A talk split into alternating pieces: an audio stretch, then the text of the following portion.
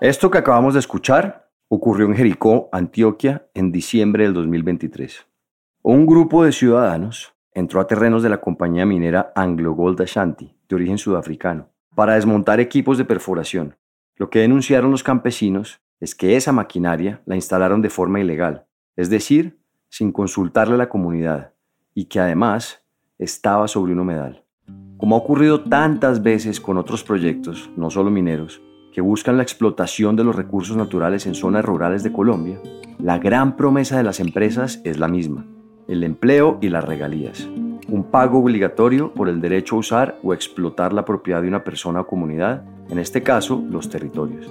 Ese dilema de si apoyar proyectos que proveen empleo y dinero a cambio de recursos como el agua o la tierra, tiene en conflicto desde hace décadas a comunidades, gobiernos y empresas. Así lo explica en el caso de Jericó y Anglo Gold Ashanti David Guzmán, concejal del municipio de Fredonia, Antioquia. Hay un asunto social, hay una licencia social que está en medio y es precisamente como han llegado a los territorios a dividir las comunidades, a dividir inclusive familias. Y hoy esto, este territorio, es lo que quieren devastar, es lo que quieren dañar, es lo que quieren precisamente perjudicar. Y es que el caso de la minería en Jericó y varias regiones del suroeste antioqueño es de vieja data. Hace más de 15 años, Anglo Gold Ashanti inició sus exploraciones con el objetivo de extraer 4.9 millones de toneladas de cobre, oro y plata en este territorio. Esto desencadenó una disputa que va más allá del futuro productivo de este municipio, pues alcanza también aspectos fundamentales de su historia, costumbres y valores. Como mencionó el concejal Guzmán, hay familias divididas por el futuro del territorio. Es un asunto de que tras la llegada de la AGA, del Anglogol Achanti a un territorio, pues se desprende una cantidad de problemáticas a mayor escala, la violencia, la drogadicción, una cantidad de degradación social. Y con eso, que viene creciendo a gran escala y con pasos agigantados la criminalidad. Frente a esto, la minera respondió que se adelantan estudios técnicos para demostrar la viabilidad del suelo y el real impacto en recursos como el agua que tendría la región. Pero lo que ocurre en Jericó no es un caso aislado. En Bucaramanga, ambientalistas y expertos rechazan cualquier posibilidad que permita la explotación minera en el páramo de Santurbán. Hay inconformidad en varias comunidades de La Guajira tras la ratificación de la desviación del arroyo Bruno por parte de Cerrejón. Señalan que las poblaciones no fueron tenidas en cuenta por la mesa técnica que analizó los impactos ambientales y sociales. Crece la indignación en la comunidad del municipio de California en Santander por la posible explotación de oro y otros minerales en cercanías al páramo de Santurbán. En Colombia, en México y en prácticamente toda América Latina existe un largo historial de disputas entre comunidades y empresas por la extracción de recursos.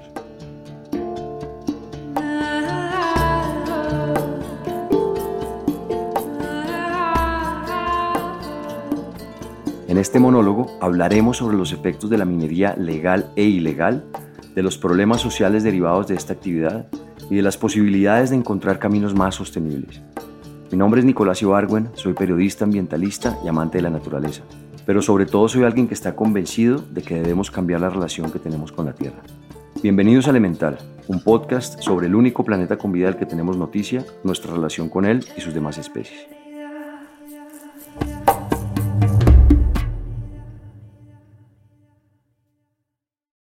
Volvamos a Jericó. Como antes explicamos, el proyecto minero busca extraer oro, plata y cobre de las entrañas de las montañas.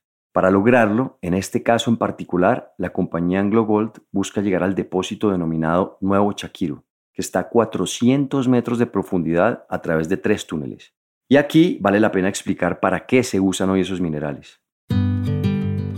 El oro, que lleva cautivando a la humanidad por milenios y que respalda el dinero de muchos países en el mundo, todavía es un recurso valioso y codiciado en los mercados globales.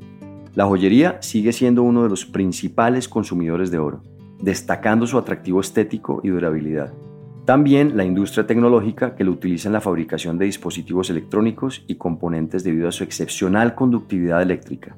Y la industria médica que lo emplea en tratamientos y dispositivos aprovechando sus propiedades biocompatibles. El cobre y la plata, por su parte, también son muy apetecidos, porque sin ellos la mayoría de los dispositivos electrónicos no podrían funcionar. También tienen propiedades antimicrobianas que resultan esenciales en productos médicos y textiles. Es decir, hoy nuestra sociedad y sus productos dependen más que nunca de los minerales que reposan bajo el suelo. Y esto no solo incluye los que antes nombramos, sino una lista amplia de metales, elementos de tierras raras y otros. Hablamos de la tecnología de iones de litio, la base para baterías y cargadores compactos de alto rendimiento. Sin esta tecnología, serían inconcebibles la digitalización, la movilidad eléctrica e incluso la transición energética. Pero también hay inconvenientes. Las baterías aún requieren de tierras raras y recursos naturales. Esto implica sobreexplotación de la naturaleza. Pero esa extracción a escala global tiene consecuencias en muchas índoles. La minería, a pesar de ser una actividad crucial para muchas industrias a nivel global, como antes lo mencionamos, tiene consecuencias directas sobre el medio ambiente. Uno de los problemas más graves es la degradación del suelo. Destruir la vegetación y excavar grandes áreas puede resultar en la pérdida de la capa fértil del suelo. Un suelo saludable proporciona un ambiente propicio para el crecimiento de organismos como bacterias, hongos y microorganismos que desempeñan roles cruciales en la descomposición de materia orgánica. No hay que olvidar que la cadena alimentaria inicia en el suelo, ya que las plantas son la base de la alimentación para muchos organismos, desde pequeños insectos hasta grandes mamíferos.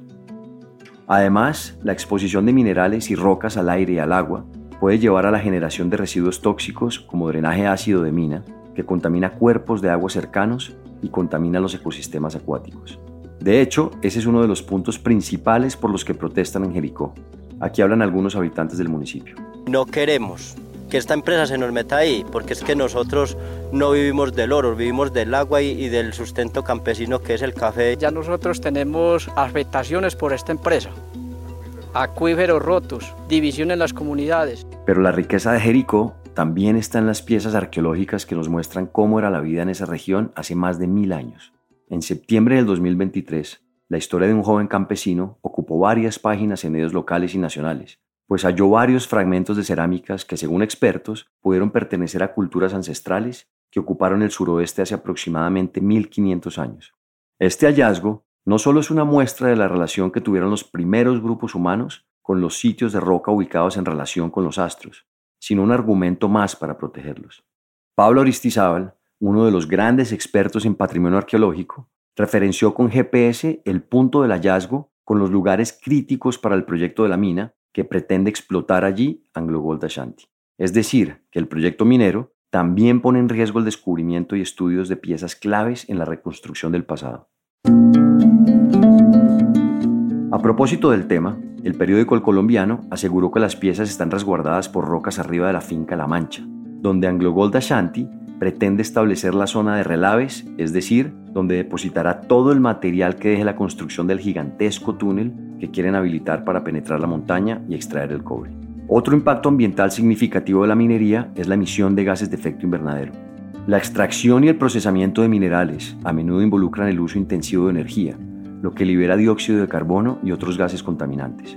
Además, las actividades mineras pueden desencadenar la liberación de metales pesados y productos químicos peligrosos en el entorno, lo que amenaza la salud de la fauna y puede afectar a comunidades locales como la de Jericó que dependen de recursos naturales para su sustento. Otro de los casos más sonados en los últimos años es el del Cerro de Pasco, en Perú. La enorme mina a cielo abierto que devora una importante ciudad de Perú.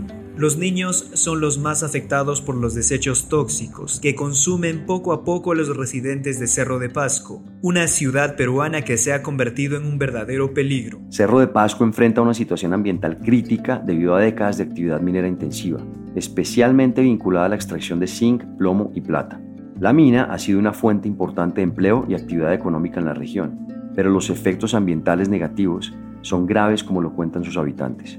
La explotación ha resultado en la generación de desechos tóxicos que contaminaron los recursos de agua locales, amenazando la salud de la población y la biodiversidad acuática. Además, la presencia de polvo y partículas finas en el aire ha contribuido a problemas de salud respiratoria. Nos quieren matar de hambre sin trabajo, cansarnos, botarnos de esa manera, porque hasta ahorita no tenemos agua. ¿Votarnos para qué? Para que entren las transnacionales adueñarse de todos los recursos minerales que hay en Pasco, porque Pasco es una zona minera. National Geographic reportó en el 2015 la grave situación de esta ciudad y el titular causó controversia. En los Andes, una mina está a punto de tragarse una ciudad de 400 años de antigüedad. En el artículo se cuenta cómo desde hace 400 años la minería es la espina dorsal de la economía de la zona y cómo este sector está creciendo enormemente a nivel económico en Perú. Pero el problema radica en que la mina cielo abierto del pueblo está a punto de tragárselo para siempre.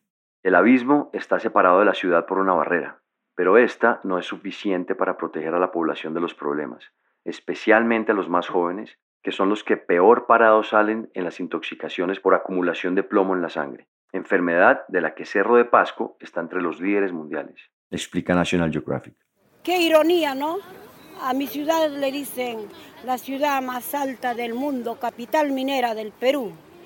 Pero esta dirigente le dice la ciudad más alta del mundo, la capital minera de la muerte, porque acá toda la población en general, en especial los niños, estamos sentenciados a morir lento pero seguro. Y yo le he denominado el año de Pasco en el año del genocidio del poblador de Pasco. Según el Organismo de Evaluación y Fiscalización Ambiental de Perú, la compañía Volcán, que compró en 1999 la mina de Cerro de Pasco, recibió entre el 2018 y el 2023 multas por unos 910 mil dólares, principalmente por violaciones ambientales, exceder los límites de contaminación y no supervisar los planes correctivos. Sin embargo, lo más grave es que más allá de las multas, los esfuerzos para detener la crisis han sido inconsistentes por parte de las autoridades. Existen muchos intereses económicos de fondo y la realidad es que a pesar de las graves consecuencias que mencionamos a lo largo de este episodio, es poco realista hoy para el mundo abandonar la minería. El oro y el coltán son explotados de forma indiscriminada por grupos de hombres, mujeres y niños que en los ríos Atabapo y el Inírida perforan la tierra y la contaminan con mercurio en busca de enriquecerse rápidamente a través de la minería ilegal. El coltán desempeña un papel esencial en la fabricación de dispositivos electrónicos que forman parte de nuestra vida cotidiana. Se encuentra en las baterías y condensadores de los teléfonos celulares, pues regula el flujo eléctrico, así como en los microprocesadores o chips que operan en estos dispositivos. Y el hecho de que se encuentre en lugares como Puerto Inírida, al oeste de Colombia, ha desatado graves inconvenientes. Una investigación periodística reveló que tanto el coltán como el oro son negocios que manejan en Puerto Inírida las disidencias de las guerrillas de las FARC y el ELN. Un informe de Inside Crime, que cita la Fiscalía colombiana, dice que un kilo de coltán costaba en 2021 entre 300 y 650 dólares y vale hasta 10 veces más en los mercados internacionales. Los grupos ilegales entran a reservas naturales protegidas en estas regiones para la extracción del coltán, lo llevan hasta Bogotá y luego es exportado en buques desde Cartagena y Buenaventura hacia China, el mayor consumidor de estos metales. Según la Fiscalía, las organizaciones criminales pueden ganar unos 10 billones de pesos anuales con la minería. Pero el rastro de la extracción no se mide solo en el impacto ambiental, que es enorme y devastador, pues según los cálculos de parques nacionales, en la reserva Puinahuay, una de las más afectadas por la minería, al menos 48 hectáreas de bosque han sido deforestadas, sino que sus consecuencias también se ven en la complicada situación de orden público que tienen muchas de estas poblaciones por enfrentamientos entre grupos armados ilegales, fuerzas militares y en ocasiones hasta los mismos habitantes. De las operaciones de la policía para restablecer las áreas de una mina de oro invadida por mineros informales en Montecristo, sur de Bolívar, quedan las imágenes de civiles heridos, pero también de al menos uno de ellos empuñando una botella con una mecha. La minería de oro también ha generado una problemática ambiental crítica, especialmente por la contaminación de los ríos. La explotación de este metal implica muchas veces el uso de sustancias como el mercurio o el cianuro, que las usan para separar el oro de otros materiales como rocas. Estos compuestos tóxicos representan una seria amenaza para los cuerpos de agua, ya que pueden filtrarse y contaminar los ríos, afectando no solo la calidad del agua, sino también la salud de los ecosistemas y la biodiversidad. A medida que la demanda de oro ha crecido, la minería ilegal también se ha intensificado en algunas regiones de Colombia, exacerbando la problemática. La falta de regulación efectiva y la presión económica ha llevado a prácticas irresponsables que no solo degradan el entorno natural, sino que también afectan las comunidades locales. A nivel mundial, podemos seguir encontrando ejemplos de manifestaciones, poblaciones afectadas por un proyecto minero o la dependencia que desarrollamos en la actualidad hacia los metales que extraemos. Sin embargo, la reflexión de fondo, como lo señalamos cuando hablamos sobre los árboles, las selvas y los océanos, tiene que ver con una pregunta esencial. ¿Cuánto le cuesta a nuestro planeta el ritmo de vida que llevamos? Según estudios, el consumo actual de los recursos naturales es tres veces mayor a la capacidad con la que los ecosistemas se pueden regenerar. Otra forma de verlo, un poco más cruda, es la siguiente. Para satisfacer nuestro ritmo de consumo, la humanidad requiere 1.7 planetas similares a la Tierra. Vale la pena aclarar que esto es un promedio, pues no es lo mismo hablar del consumo de una familia adinerada en un país desarrollado como Estados Unidos o Inglaterra que el de una familia de clase trabajadora en América Latina. Por ejemplo, la mayoría de la chatarra electrónica procede de China y Estados Unidos. Ambos países generaron entre los dos un total de 17 millones de toneladas métricas de este tipo de basura en el 2021. Y es que según Naciones Unidas, si pudiéramos juntar todos los celulares, computadores y electrodomésticos viejos que desechamos cada año en el mundo, su peso sería equivalente a las grandes pirámides de Giza. Solamente el 20% de esos residuos son reciclados. Y si nada cambia, la ONU estima que podrían haber hasta 120 millones de toneladas de chatarra electrónica en el 2050. Pero de toda esa basura electrónica, cerca de la mitad son dispositivos personales, como computadores, pantallas, smartphones, tabletas y televisores.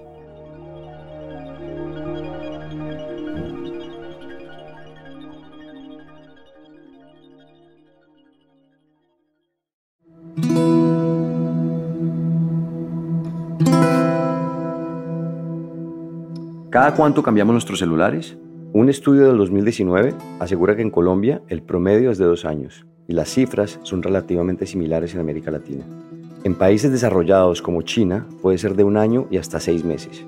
Y aunque de fondo puede haber discusiones sobre la obsolescencia programada de los dispositivos, que es el tiempo útil fijado por las empresas para estos aparatos, también el cuestionamiento pasa por reflexionar si en verdad necesitamos con tal urgencia nuevos celulares, computadores o televisores, sobre todo el daño que potencialmente estamos causando.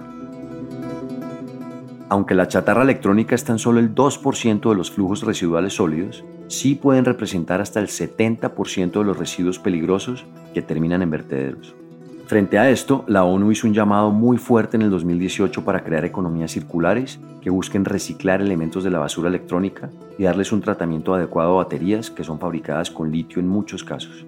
Pero más allá de tratados y acuerdos entre naciones, que buscan en ocasiones reconciliar los objetivos económicos con un planeta más sostenible, la realidad indica que no hay forma de sostener a corto plazo el ritmo de vida que llevamos. En gran medida, eso implica también un cambio de perspectiva frente a la naturaleza. Una canción del poeta y cantautor argentino Atahualpa Yupanqui, dedicada a la pampa y sus especies, dice que solo se puede proteger y conservar aquello que se conoce y se valora. De allí la importancia de saber, por ejemplo, de dónde viene y cómo está hecha nuestra ropa, el celular que llevamos en el bolsillo o el computador desde donde trabajamos.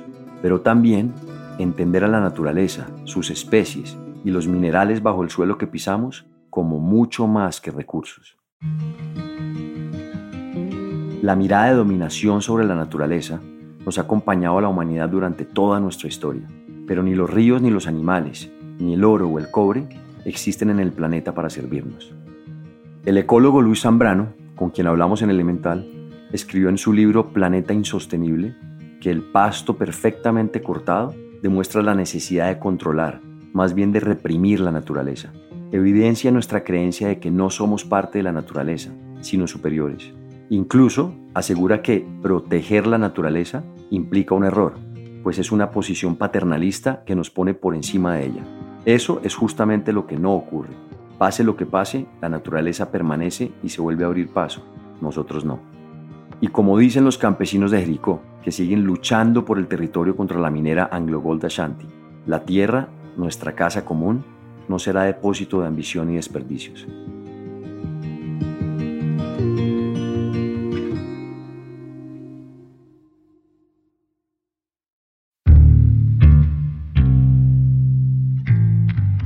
Este episodio es una coproducción del equipo de la no ficción de Excel Content Studios y de Nicolás Ibargo.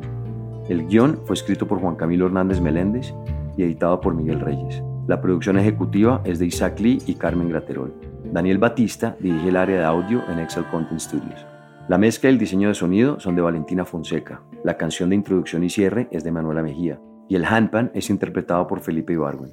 La ilustración de la portada es de Isabela Soto Si tienen comentarios o sugerencias, escríbanos a nuestro Instagram, arroba podcast elemental. Y si les gusta este trabajo, ayúdenos a regar la voz. Recomiéndenlo a amigos o familia a quienes les pueda servir o interesar. También no se olviden de darle clic al botón de seguir o follow y a la campanita dentro del show elemental para no perderse ningún capítulo nuevo. Muchas gracias por escucharnos. Nos vemos en el siguiente episodio.